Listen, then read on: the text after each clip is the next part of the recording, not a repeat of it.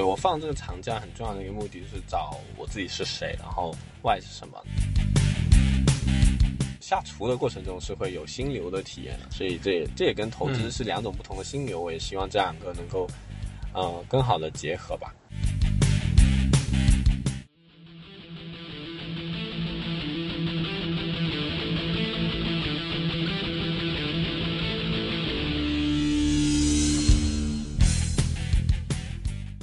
大家好，这是深入聊聊的第九期了。然后今天是从广州过来的施瑞，呃，我们约了他一起来聊一期节目。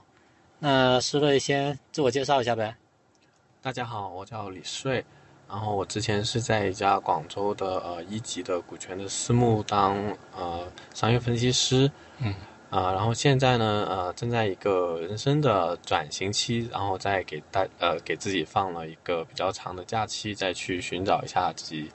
呃，我是谁，然后我的 why 是什么，然后希望呃跟更多不同的呃高手交流之后，会有一些呃更清晰，对自己有一个更清晰的认识。嗯，就你看自我介绍里面，我觉得有两点我我要追一下，第一个是。嗯，因为之前你讲你应该是毕业就两三年嘛，然后做商业分析师这一块，然后就是，那我先问一下，你当初是毕业之后是怎么想的？为什么要进入去做商业分析师这一块？嗯，这个是一个呃比较机缘巧合的，就是呃我在就之前挺早接触到炒股呀，或者是这种呃投资呀，像黄金、白银、外汇什么的，然后在。在澳洲澳在澳洲的时候呢，就有炒外汇啊，炒股票，然后特别是呃奶粉啊这些，就是有一些比较大的变化的这样的行业的一些股票。那在呃临近毕业的时候呢，就刚好呃在突比较偶然的情况下看到了神奇公式的公众号，然后也是被神奇公式这种价值的这样的一个理念，就围绕企业价值这样的理念所吸引。那之后就认识到了呃黄倩倩姐，然后就呃慢慢也是了解到一个叫呃南老师，然后就从那个时候开始算是呃入行吧，也是南老师对我的影响也是比较大。就呃其实做一级这条路也是南老师指导，也是南老师啊最开始指的一条路，嗯，然后也是非常感激南老师，基本上就是呃。对我的人生产生了重大的影响。对对对，呃，对，南老师这块一会儿我们再聊啊，可以先聊一聊，就是商业分析师这个岗位，我也挺好奇的，就平常是干啥的呀？呃，在行业里面呢，更多可能是叫呃分析师，或者说是像呃投资经理这一块。那一级这一块呢，我们比较多的就是呃，像对于一个企业呃基金来说，就是募投管退。就是募资、投资、呃，管理我们被投的一个企业，然后是做退出。那我做的比较多的工作是前端的分析，就是找到更好的企业去，呃，比如说参加一些行业会议，去呃找一些行业内的人士去做尽职调查，或者说找一些同行去找一个好的这样的一个相对来说好的一张投资标的去。去呃投资进去，就比如说我们可能之前做的比较多是 A B 轮的，就是投三千万左右，就是三千万到五千万之间投资到一个呃新的一个创业创创业的团队或者是企业，然后我们之后可以去给他赋能，去帮他对接更多的资源，让这个企业长大壮大，然后这个企业比如说五年以后或者十年以后上市了，那我们上市之后就可以把我们之前投的那些。啊，所拥有的股权去变现，嗯，去呃，比如说是 IPO 之后，我们就可以在二级市场上卖掉，或者说转让给其他呃想要的人，这样来实现一个整个的呃利益的商业的一个闭环。嗯，那这个工作你觉得有意思和特别无聊的点都有什么呢？呃，有意思的点呢，就是呃，特别是在呃。股权市场就股权投资这一块，那都是找的一些初创的企业。那初创的企业自自然就代表了大部分情况下是代表了会接触到那个行业的最新的一个发展趋势。就比如说像呃像自动驾驶这些，那可能一级市场是在三年前或者甚至更早五年前就有很多人在在做这一块的投资了。假设就比如说像未来刚成立的时候也是很早嘛。嗯对。然后像呃两三年前了，那可能是。也更多的呃企业家看到了这样的趋势，比如说有一些做这种类似于惯性导航或者自动泊车的，或者说是做这种 AI 芯片、算法芯片、视觉芯片，或者是固态的这种激光雷达，各种这样的一个整个产业链都在处于一个爆发井喷的这样的一个前期，就会有很多的企业家去创业。那我们可能就会去很深度的去分析这些行业，然后去做不同，就去给不同的企业做尽调，然后去理解这个行业。我觉得这个是让人特别兴奋，就是能看到，嗯，社会的发展趋势，然后会有，其实算是能够给社会，就这个行业能够给社会带来很多新的价值吧。是的，嗯。然后，嗯，无聊的地方就是，毕竟还是涉及到很多呃，嗯，产品啊什么的啊。那我们还是要发行产品嘛，就是对不同的，呃，那种高净值客户募资。那其实像这种客户的一个呃后期的维护呀，包括产品的日常运营，这些都是非常琐碎的一些事情。那这些就呃说实在的，就因为我们公司原来那个地方比较小，就没有专业的运营的团队，那我们可能就得兼职做，那就。有的时候就会被自己的一个研究被打断啊，或者说就就还就就琐碎的事情比较多吧。嗯嗯。对，其实总体来说还是还是 OK 的，就是嗯，性价比还是 OK 的。你说产品其实相当于你们嗯募集这个基金是吗？对，就是基金的这个日常日常运营，比如说有一个产品。呃，叫某某某一号。那比如说规模是一个亿，那就是募集的时候要去协会备案，就证券呃证券从业协会呃证券基金协协会备案。那还有一个日常的一些呃报表的填报呀，一些呃年度报告的一个批度呀，或者说是呃跟投资人那一端呢，就会比如说我们募集产品的时候会有很多的路演啊，然后这个其实也是一个很大的挑战。当然，这个这个事情还。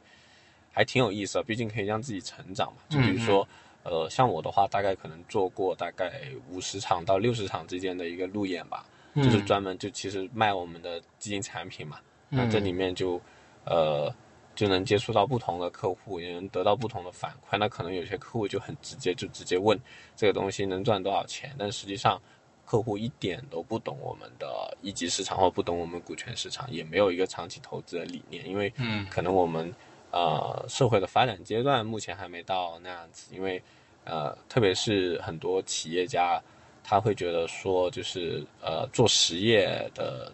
就是这个资金是自己每天能够监测到，是是实打实的，就赚一分钱就一分钱，赚一块钱就一块钱，他能算得出来，他能算明白，或者说，他呃有很多企业家，因为都是高净值客户，那他的能力很强，比如说有些企业家，他每年就能赚自己能赚四五十。就百分之四五十，就比如说他今年，今年修路，他能就就能赚四五十，或者明年修水管什么的，就是就是市政工程之类的之类的。然后就，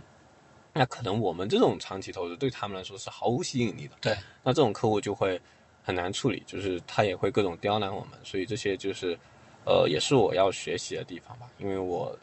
呃，毕竟是个工科男嘛，然后就，呃，在跟人打交道方面是是挺有挑战的。嗯。OK，啊 然后大概知道你做这个分析师是干啥的了。那第二个就是你前面讲，嗯，你也是想给自己相当于放一个至少不短的假嘛，嗯，来寻找自己人生的 why。嗯，对，前面我前面我也在问啊，就是你自己人生的 why 是什么？然后也可以，我们可以简单聊一下这个事情嘛。嗯嗯嗯。现在觉得，比如说你的人生的 why。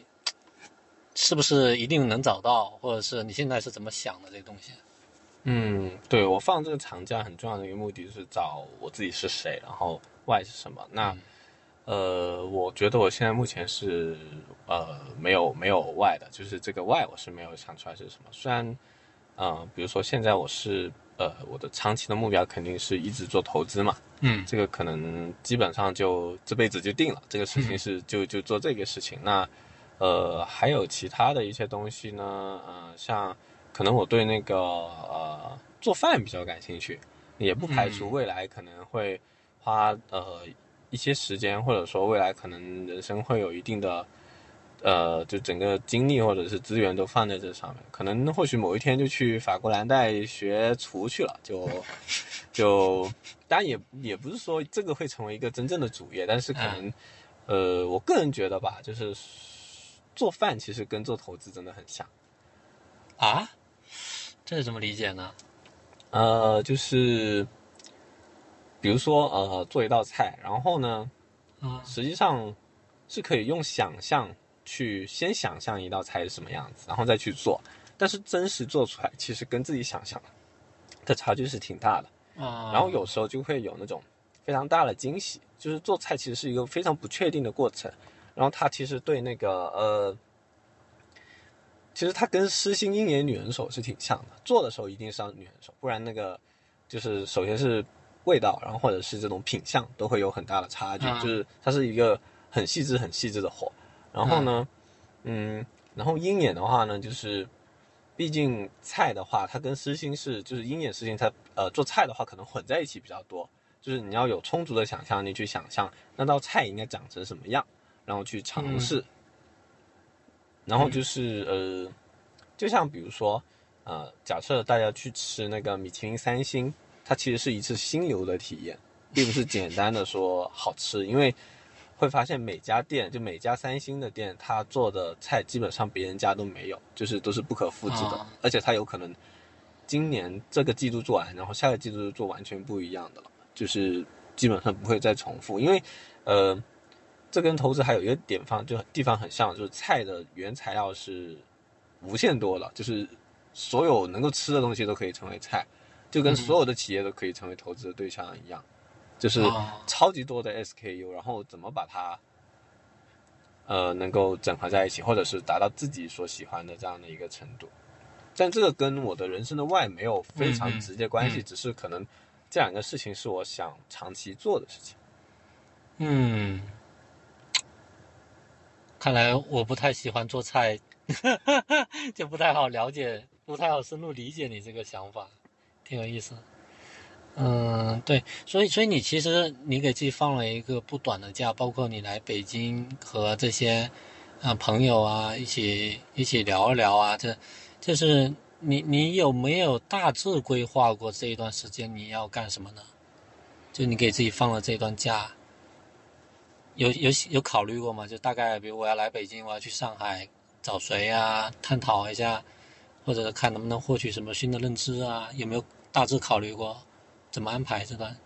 呃时期？对，就是啊、我最早是先去了南京，然后再来了北京，然后之后可能呃未来的一两周会在上海吧。嗯，那呃，我更多的是会从那个，首先是呃，在就在我放假之前，可能我连我连怎么去想问题的方向都没有，就是完全是一个片空白。那现在我起码知道了，我要想我自己是谁，然后在研究我自己是谁的这个问题上面，我应该怎么样去呃对自己进行一个提问，嗯。就是呃，或者说呃，我要把比如说要把自己的内在因素和外在因素区分开来，因为呃，可能 就广东人可能都比较传统吧，那可能像啊、家庭对我的影响，或者说一些啊、外在的朋友对我的影响，那我怎么把这些跟自己的内心或者是自己想做的事情区分开来，就不能呃，嗯就我以前是一个，就是可能现在也还是吧，就是那种考虑的非常多的人，就想做很多的平衡，做很多的这种，嗯想得出一个综合的最优解。但实际上，在现实世界中或者在商业世界中，其实是不太可能的，基本上就是不存在这样的情况，就很难。那可能我就要分清主次，然后是先做什么，后做什么，或者说是什么是最重要的。嗯，你你这有点像是说，比如说家庭，嗯、那边你必须要背负一些责任，是不得不做的；还有一边是你自己发自内心想做的。这两个事情，你是说有可能不能完全取得平衡，然后也得有主次，是这个意思吗？啊、类似对，但是也没严重到说家庭那边什么必须要做，因为我目前、啊目前的状态还还还没有自己的家庭嘛，那可能只是父母那边的啊一些、啊一些呃一些要求吧，或者是呃就是我也要就是跟父母好好的深度的沟通一次嘛。嗯嗯。那刚才还有讲到失心、鹰眼和女人手，就是这个概念能不能先你你先给我们普及一下，然后再说一说你具备其中哪一个能力？呃，诗心的话，呃，我对失心理解不是不是不是特别准确，可能要请请大家，可能之后请我们的佳姐或者是林老师给大家多普及普及。然后，那呃，我的理解的话，就是像我们的呃一个企业家，他很多的企业家会是以一个以社会价值最大化为先，然后去以一个建构的思维去做成一件事。这个是很重要的，就是比如说，像呃，有些企业家他就是想做一辆中国最好的电动车，嗯，那是呃，或者说他想做中国最好的车企的一个服务，那会给更多的客户，或者说甚至是就是先是给社会带来了一个很大的价值，嗯，呃，对，然后的话，呃，像呃鹰眼的话呢，呃，鹰眼和女人手就是属于比较。就是比较比较呃具体的一些层面啦。那鹰眼的话，很多时候是跟一个洞察力是有关系的，是跟呃也跟每个人的经历的一个积累有很大关系。就是能够发现一些呃别人发现不了的一些呃闪光点，或者说能够呃像呃像南老师他的同理心就特别强，那他能够理解到很多的一个啊比较大家比如说大家喜欢吃冰淇淋是因为为什么？是因为多巴胺。的一个一个分泌，就是能够把地性原理跟我们的一个社会的一个实际的需求很好的一个结合起来。那怎么去发现？那这个可能就需要，呃，就是我们平时会用鹰眼这样的一个词。嗯，那那女人手的话，就是啊，能够把每一个事情的一个落地的一个能力，就是把一个具体的事情做好。那这个其实，呃，大部分都会有。当然，我也承认我自己是一个不太细心的人，这个也是。呃，给我在工作上还是有一定的困扰的，就是我在做，比如说一些法律文书呀，或者做一些呃非常需求精确的表格的时候，可能我还是会有一些小错误，这样可能呃，这个也是我在一直在改善的地方。嗯，那所以就是你里面，你应该在鹰眼上面是比较强的。呃，稍微好一些，就是这三个来看的话，啊，对，稍稍微好一些，因为。呃，这可能跟个人的一些成长经历有关系吧，就是可能，呃，以前去的地方，就是去了一些不同的地方，然后会给一些自己一些一些震撼吧。就比如说小时候可能在在国外，呃，见到了一些，比如说呃，在日本体验了这个新干线之后，就觉得这个高速铁路的一个，就是会有一个非常震撼的一个感觉，就是可能那个时候国内还没有高铁嘛。又比如说，在国外的话，能够看到像啊，我之前在英国的时候，呃，有一个超市，英国最大的超市叫 Tesco 连锁那个超市，就相当于美国的沃尔玛，然后就就国内以前叫叫乐扣嘛，然后然后对对，然后他们那个我去那个超市是那个就二十四小时的，就就就我去那里之前，我从来没见过任何一个大超市，就是那种就是跟停车场那么大的一个超市是。二十四小时，而且它那个已经很多的自动结账机了。然后自动结账机实际上在国内可能是幺七年左右或者幺八年、幺七年左右才出现的。嗯，对，然后就呃各种这些因素吧，就是会让自己觉得有一个啊比较大的一个震撼，也是呃可能跟那种所谓的行万里路也有点关系吧。对对对，见得多了也啊。对对，然后也跟自己的习惯有关系。就，呃，最近挺多人说我哥可能比较重视细节吧。嗯，就是有一些东西可能会我会比较认真的去去去观察，然后去去想为什么是这样的。哦，这个思维习惯很好。哎，就是细心是不是跟女人手是有关系啊？呃，我那个是属于是偏洞察的细心，对对，但是我做事我是一个很粗心的人，对这个 这个就是就是，比如说小时候答卷子，我就基本上就是小学就是一二年级，我基本上都拿不到一百分，就我总总会算错一些东西什么的，对各种马虎，对对对，各种马虎，就是也是挺矛盾的一个地方。嗯，好，那那我们聊聊生活呗，就你有没有向往过你未来？是过上一个什么样特别美好的这种生活啊？有没有想过在生活上？呃，生活上的话呢，就希望找一个就是自己比较喜欢气候的地方，因为呃，做投资的话是是一直都在做的，那这个可能是就不分地点、不分时间的了。那还有的话，就希望在在厨艺上有点长进，然后就是可以，比如说每周自己给自己做几顿饭，这样就是。然后呃，因为我在就是下厨的过程中是会有心流的体验的，所以这也这也跟投资是两种不同的心流。我也希望这两个能够呃更好的结合吧。哦，真的很喜欢做饭哦。也还好吧，没有没有，也是就是，但是这里面呢，就是还是希望能够。创造一些价值吧，就是不仅仅是对自己，因为刚刚可能讲的比较多都是对自己嘛。那实际上，如果不给其他人创造价值的话，其实呃自己的价值是也不会很多的。嗯，像因为对你你这么一讲，确实是因为做饭可能更多的是非常小范围的这种分享，对对，或者是投资其实也不会太广阔。嗯，哎，你是为什么会喜欢上做饭呀？挺好奇的。呃，就是你什么情况下？其实跟投资，就是我之前有提到说很像嘛。其实我也不太能够完全确定我是为什么喜欢做饭，因为其实，呃，我大概是我外婆在我小学的时候就有教我怎么做饭，就小学放学回去帮忙嘛。啊。但是这个东西也跟投资一样，投资的话，我最开始是因为，呃，零八零九年经济危机，高盛。对希腊的一些一些一些做法，然后我在报纸上看到了，产生了兴趣，就可能是一些，就星星之火点在那里，然后就就慢慢的呃那棵那棵花就或者那棵树就慢慢长大了。当然可能也跟广东的文化有点关系吧，就广东人就是爱吃嘛，就是像像像老广他们，但我不是广州人，但是老广他们就是基本上每天就就喝喝茶，吃吃茶点，然后或者是。再去下什么一些类似的苍蝇馆子什么的，然后就就一天就过完了。那可能就是，就对于很多广东人来说，可能吃比较重要。嗯，很会生活。嗯，呃，也不能算是很会生活，就是对吃这个事情比较比较上心。但是穿的衣服呀什么的，就其实是 可能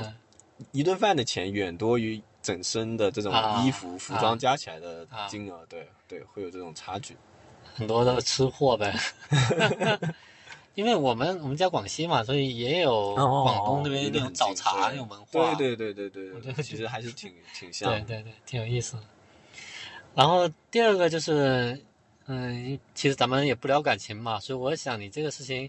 你会不会是想先把事业做好啊，再去这个？嗯，现在或者什么的，对，现在这个阶段可能，呃，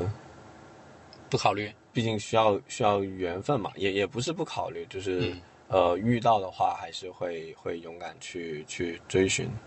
会勇敢哦，对，毕竟 毕竟这个这个事情就是呃，与谁同行更重要嘛，与谁同行比诗和远方更重要。嗯，对，这也其实是我们罗马大道的很多人的，就是我们大家的很多人都赞同这样的观点嘛。嗯，那你有没有想过未来的他会什么样的呢？呃，首先是就是我可能是更多的从负面，就是从从负面清单出发，对对啊啊，然后的话可能是首先要要理解，就是呃我在做什么，因为我做这个事情是一个复利的事情。就是呃，其实呃，引用一下，就是老巴巴菲特以前讲过的一句话，就是可能啊，没有人愿意慢慢变富嘛。嗯，当然这个这个只是很物质上的东西啊，这种东西跟跟精神上可能离得还比较远。那呃，就可能现在这个阶段就很难有一些东西可能就没办法满足到呃给女生，就是就是可能有些东西都没办法提前满足。但这也是我一个比较矛盾的地方吧。因为比如说我们做投资，那我们大部分钱是放在投资上嘛，对，就并没有说放在生活上。那比如说在假设是在一线城市，那呃像买房呀或者什么的，就会有很大的开销。那但是呢，投资投资是需要本金的，对，这个是一个很矛盾的点。但是我也希望说，就是我呃未来的另一半是可以理解到这个点。那其他的呃负面清单的话，我觉得就是那种呃最基本的一些。道德呀，还有一些呃，我可能还是会呃，就感情上的事情，可能我还是比较比较感性一点吧，嗯就没有那么多条条框框什么的。嗯，OK，嗯、还想问一下，就有很多人他他可能会想，啊，要不我就先财务自由，然后我就可以做自己喜欢的事儿。呃，对这个词，其实其实我个人不是太认同这个词，因为、因为其实这这个就是这很多人可能很多人觉得这是一个结论，但实际上这个东西是就是可能可以说这个东西是不存在的，就因为这是一个复利的世界，嗯。然后呃钱很多时候只是一个数字，嗯。它背后可能代表了一些资源，但是只要一天停止了复利的话，就就这是这这没有什么，就不存在什么财富自由和不自由。那这种东西就是呃，可能有人说就是呃工作，或者说假设我的话，可能做投资做到了一定的阶段，那嗯、呃、能够创造一定的社会价值之后，那可能我会呃选择把更多的时间放在我自己身上。嗯那这个对我来说，就是按照呃大家就是可能社会普遍认为的财富自由的状态，我就认为这个对我来说就是一个财富自由的状态。嗯，我并没有要求说我要，比如说我在我在很多地方都有房子，并没有，我觉得够住就行。然后包括可能我对车那些我也没有，就对我来说，就车的话就就实用就就可以了，嗯就没有说就是呃，就可能我对我对品牌其实没有那么大的兴趣吧。嗯对，然后我可能对呃时间，我对时间可能比较就是时间和就其实我们我们比如说呃做投资的话，可能就是时间和注意力是两个最宝贵的东西。嗯对我希望这两个东西可以在在一等我到了一定的阶段之后，能够我可以更自由的去支配这样的东西。嗯嗯嗯对，就是并不是说我对那个数字有多大的呃，就有我要做到多少的金额啊什么那些我倒没有太在意。嗯，那我发现很多小伙伴真的是，就是他们并不会直接以财富的多少作为一个衡量标准，而那个更多可能是就只是一个自然的结果。就对，希望它成为一个对自然的结果，对因为本身复利只要不停下就是会有的嘛，但嗯多和少都是可以接受的。嗯嗯嗯，挺有意思。呃，那我们最后聊聊龙马大道和南老师嘛，因为前面你也讲了，嗯，一开始进来的时候也是可能在澳洲的时候无意中接触了，或者你都不知道什么时候开始接触了神奇公司啊，接触到了黄倩他们，然后又到了认识南老师，进入到这个罗马大道。嗯，那个大概是什么时候啊？就几年前啊？对，那个是幺七年的下半年，大概神哦奇公式可能是幺七年的十月份左右接触的吧。然后啊、我是幺七年十二月回国的，然后南老师的课是幺八年一月份。哦，对，就还记得比较清晰，因为那个就我也是第一次上这种课，然后也是嗯真的是缘分，这完完全全是缘分，然后也是呃第一次上课就被就就被男老师迷住了，就成就成就成小迷妹啊小，迷弟。对，小迷弟了，就成小迷弟了，对，嗯从此就一发不可收拾，走上了这条罗马大道之路。你第一次当时什么印象啊？就是对就上完课了之后有什么感受吗？感受就是懵，然后就是这人嗯这人好牛逼，然后好懵，他讲的东西有一大半都听得好懵。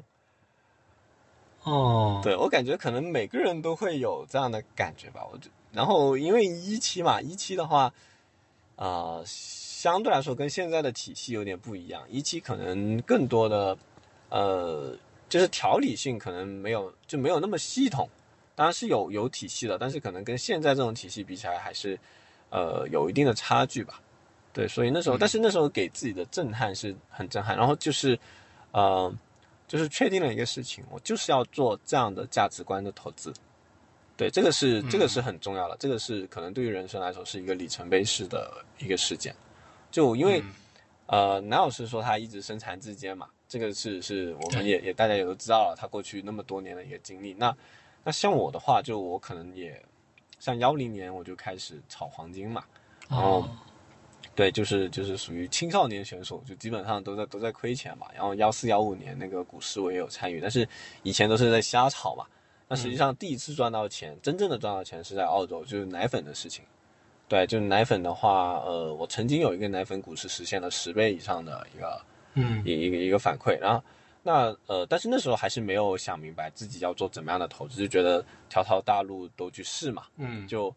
呃，我甚至就是基本上澳洲上课书上或老师讲的投资的方法，我都去试过，嗯。就各种套利，就是美股那种散股的一些回购呀，像什么的，然后打新啊这些，像澳洲的 IPO、美国的 IPO 这些散户的打新，我都有参与过。那当然，大部分事情都是都是有很严重的潜规则，都很坑，基本上都都都是要亏钱的，就是各种就其实说句实在话，国内的这种股市啊，或者说这种投资市场，其实真的把散户保护的太好了，这跟就跟香港都是完全不一样，就是像境外这些市场都是非常的血淋淋的一个市场，啊。对，就是表面上很多东西看起来可以赚钱的，实际上都是赚不了钱的。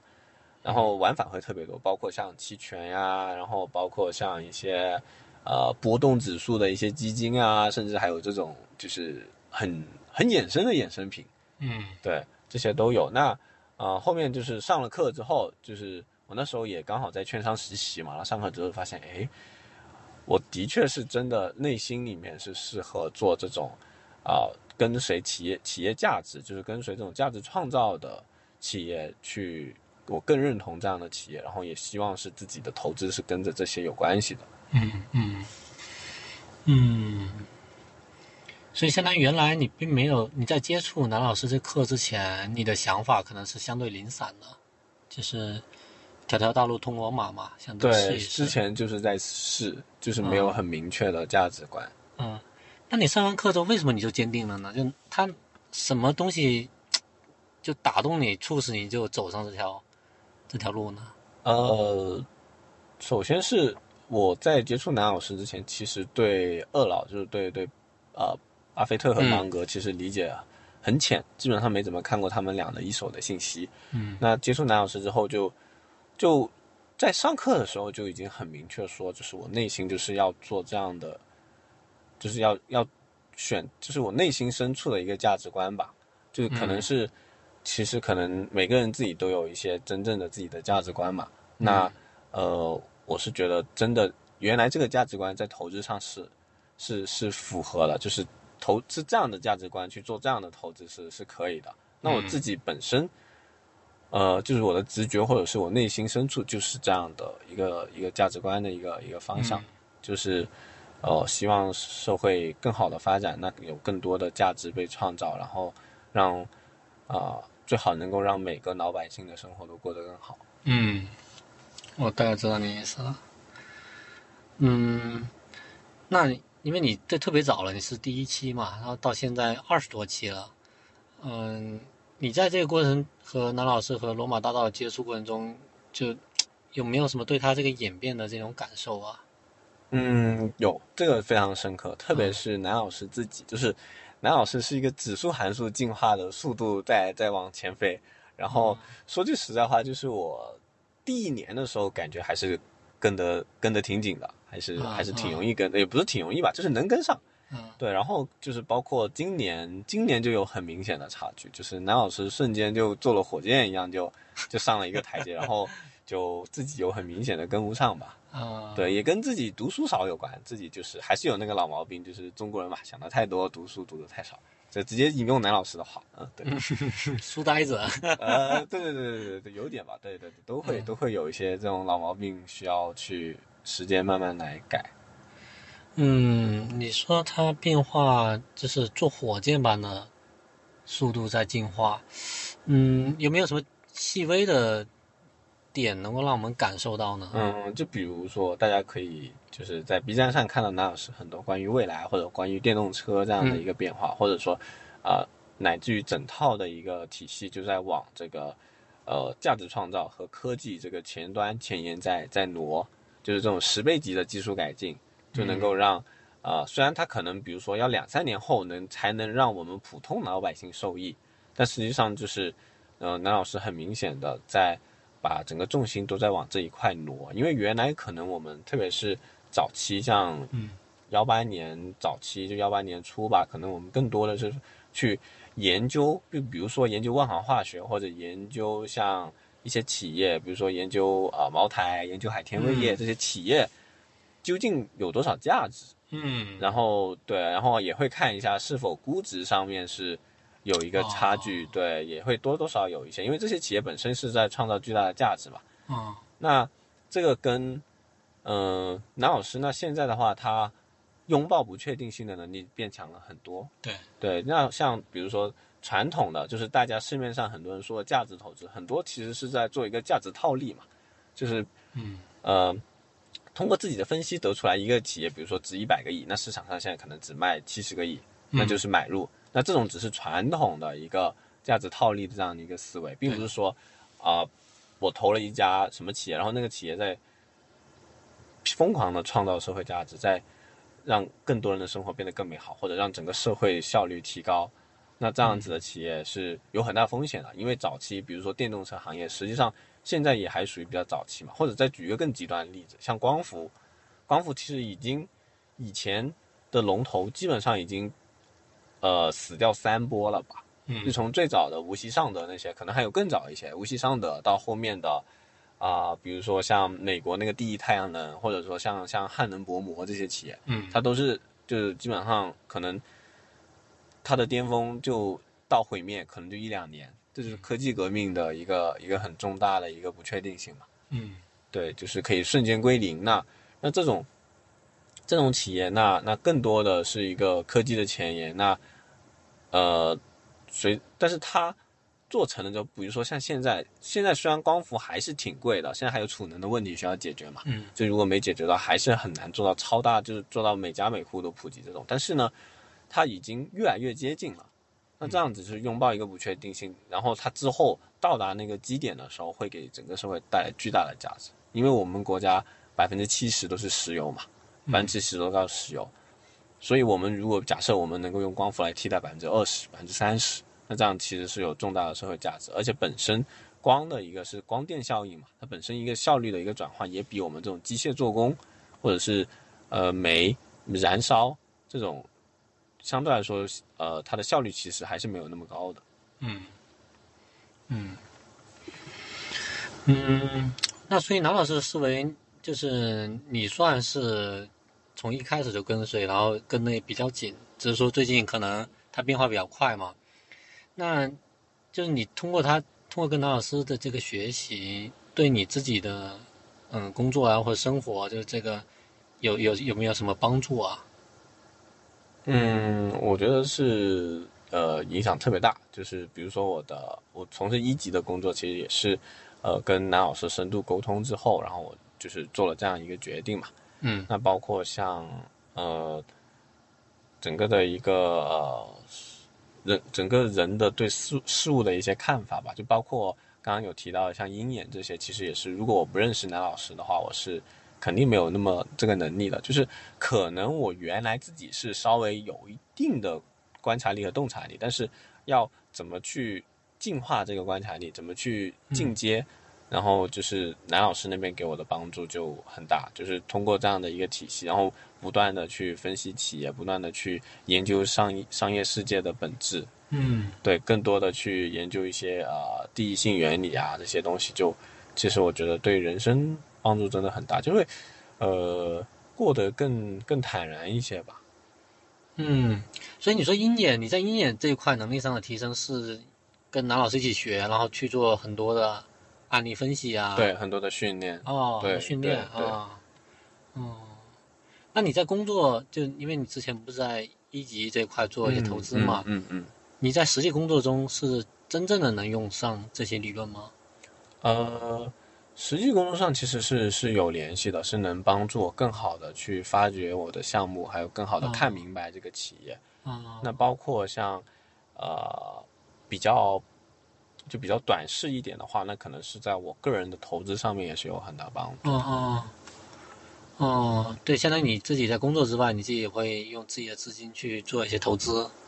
然后呃，对对对，因为我一直就是已经快差不多十年了吧，就各种各种瞎投资也快也快十年，了就是遇到南老师之后，可能就慢慢走上了正道吧。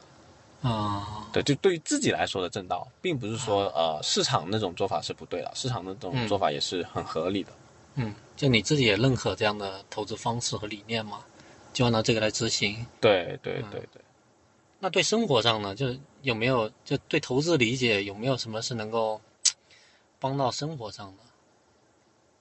呃，生活上的，因为可能我是男生吧，然后我感觉就是，呃，我可能我过去比较长一段时间就是投资即生活，生活即投资融入的比较比较厉害一些，然后，嗯，呃，就可能对自己的要求没有，就是可能对自己慢慢没有那么那么高的要求，就可能以前吧，就。就是学生时代就就会有那种，就比如说我去考个试，我一定要考出来，一定要考得很好。但是呢，工作之后其实很多事情不是这样的嘛。然后就是要学会去放下这些这些东西。就比如说我做一个事情，假设就是一个比较简单，比如说我要申报一个基金产品，嗯，然后就可能呃要补充很多材料，然后最后还是失败了。那那就是要去接受这样的失败，就是感觉在工作中，呃，接受失败这个这个事情还是挺重要的。就不是每个事情都能做得好，或者说有些事情就是最后就是搞不成。就比如说我帮企业去对接一个品牌，就比如说有个企业啊，我们之前投了一个企业是做这种互联网营销的嘛，就在比如说假设是在那个朋友圈里面打广告，那打广告的话，我就帮他们对接这个品牌，然后它是可以那个广告点进去是可以下单买的嘛，嗯，然后但是你会发现实际操作中，比如说那个广告的一些素材啊、广告的设计啊，或者是投放的人群，就货找人嘛，那投放的人群。怎么做都没办法找到自己，就找不到人，就是找不到买买这个产品的人。那但是逻辑上应该是有的嘛，肯定比如说呃卖个那种高端一点的洗衣粉，或者是一些内衣的洗衣液，嗯，或者是一些呃精柔的沐浴露，这些肯定是其实是有市场的，很明显从统计数据上能看到这是有潜力，但是它实际上就是做不出来。那可能是双方团队的一个配合的原因，或者说也有可能是我在做一个中间人，在落地的时候有一些。呃，能力上面的不足，落地不成功，导致它最后的那个产品的呈现，或者最后的整个的广告加产品的呈现，并不能达到市场真正用户所需要的一个一个 一个点。那这样子就是要去接受这种失败吧，因为可能这里面甚至可能就是有时候好心办坏事嘛，就可能两边都是自己，就这边是自己的投后管理的企业，那边是自己很好的朋友的一个资源，然后对接了，那最后两边闹掰了。嗯。对，那这样子其实就两边都不好交代嘛。但是这些就是以前读书的时候是肯定不会遇到这样的事情，因为读书的时候更多是自己在干嘛，自己要干嘛。那可能到了整个社会上面，就是一个整个商业世界是一个灰色的一个一个情况。我们也是比较多用“灰色”这个词。哦，这个逻辑啊。所以相当于你是你从南老师这个课里面呢，你学到了这样需要去需要去嗯接受。一些就是可能不利于自己的这种这种现实情况，对，要放平心态，对对对，啊，接受一些不确定性，呃，对，接受不确定性，甚至就把这个事情当成一个无限游戏，就别是非要在这投资本身就是一个无限游戏，哦，对，知道你意思，对，嗯，那你觉得南老师和罗马大道，因为现在已经咱们看到是在指数级的。这个快速演变了，你觉得他这两个这个人和这个青训营未来会长成什么样子呢？有没有设想过？嗯，我觉得就是只要一直做下去，就是没有上限的一个一个参天大树吧。就具体能长成什么样？觉得像啊，比如说我从年轻人的角度，可能会更希望说有更多的年轻人去接触到这样的价值观，或者说。呃，像呃，我们最近也有，就最近也有呃，用有资有行嘛。嗯。那有资有行的话，可能像且慢以前的一些核心思想就是放下焦虑嘛。那现在年轻人真的非常需要有一个合适的，让他们去理解怎么样理财，就不一定是投资，或者是投资和理财。嗯。而不是说，就是因为现在银行利率基本上就不存在了，基本上没有了。那怎么有一个合适的途径？那怎么让他们去明白这个？比如说基金定投是很合理、很有效的一个理财方式呢？这个是其实挺难，因为，呃，即使我做这一行，然后我身边的同学朋友，我接触那么多人，我接触几十个人，他们可能会问我怎么投资，或者我买这个东西好不好？但是我会跟他们说，就是定投，比如说定投沪深三百的 ETF 定投指数，但实际上我那么多个朋友，我也也就至今为止也就只有一个人这样听我的，其他人并没有说做 ETF 定投，有些人买了 ETF 就是就就当炒股一样买，就追涨杀跌 ETF，对，或者有一些人就去买那些呃谁谁谁推荐的一些呃王牌的一些基金或者基金经理什么的，对，就。怎么正确的引导他们？就是比如说，我跟我朋友吃一顿饭，我根本教不会他们这个，就不能把他们这个观念拧拧转过来，基本不可能。对，嗯，对，所以这个我觉得像有知有行他们这个事情就是做得很好，就是能够去教育更多的，或者说教育更多的年轻人，因为，呃，可能有时候，嗯，有一些长辈吧，可能比如说他。经历过就是我们中国房地产这个市场的一个一个崛起嘛，嗯，那可能很多长辈会认为房地产才是最好的投资，但是可能，呃，我接触的更多的年轻人并不是这样认为的，那所以他们急需一个可以让他们在这个投资这个这个领域成长的这样的一个机构或者这样的一个一个平台，去让他们投让他们去成长，嗯，对，就靠我个人，我是觉得我我没有这个能力，所以。我也挺看好有志有心他们做这个事情，嗯，就投资者教育这个事情是很有市场的，也很必要的。对，我觉得是必要的，就是能够解决很多人的很是的，很能够让每个人变得更好，真的可以做到这一点。嗯，对，所以其实回过头来讲，嗯，罗马大道，嗯，有可能它会成为一个参天大树，但是现在我们是很难想象它具体成为什么样。对对，我也觉得是这样。就就只需要我们就期待就行了。对我个人是这样想。对我也想能够出自己的一份力量，让罗马大道长得更大更快。嗯，好啊。嗯，那我们今天差不多，就是也很感谢师队接受我们这一次访谈节目。嗯。好，谢谢大家，谢谢大家。对，我们就期待下一次等你，比如说你想清楚了 why，或者是你经过最近这段时间。就去南京啊，去上海啊，跟大家交流讨论之后，有些什么新的思考，我们就再约一次。好好好，对对对，希望自己能够有更好的进化。好好好，那我们就这一期先这样，嗯，大家就拜拜啦。谢谢大家，嗯，拜拜。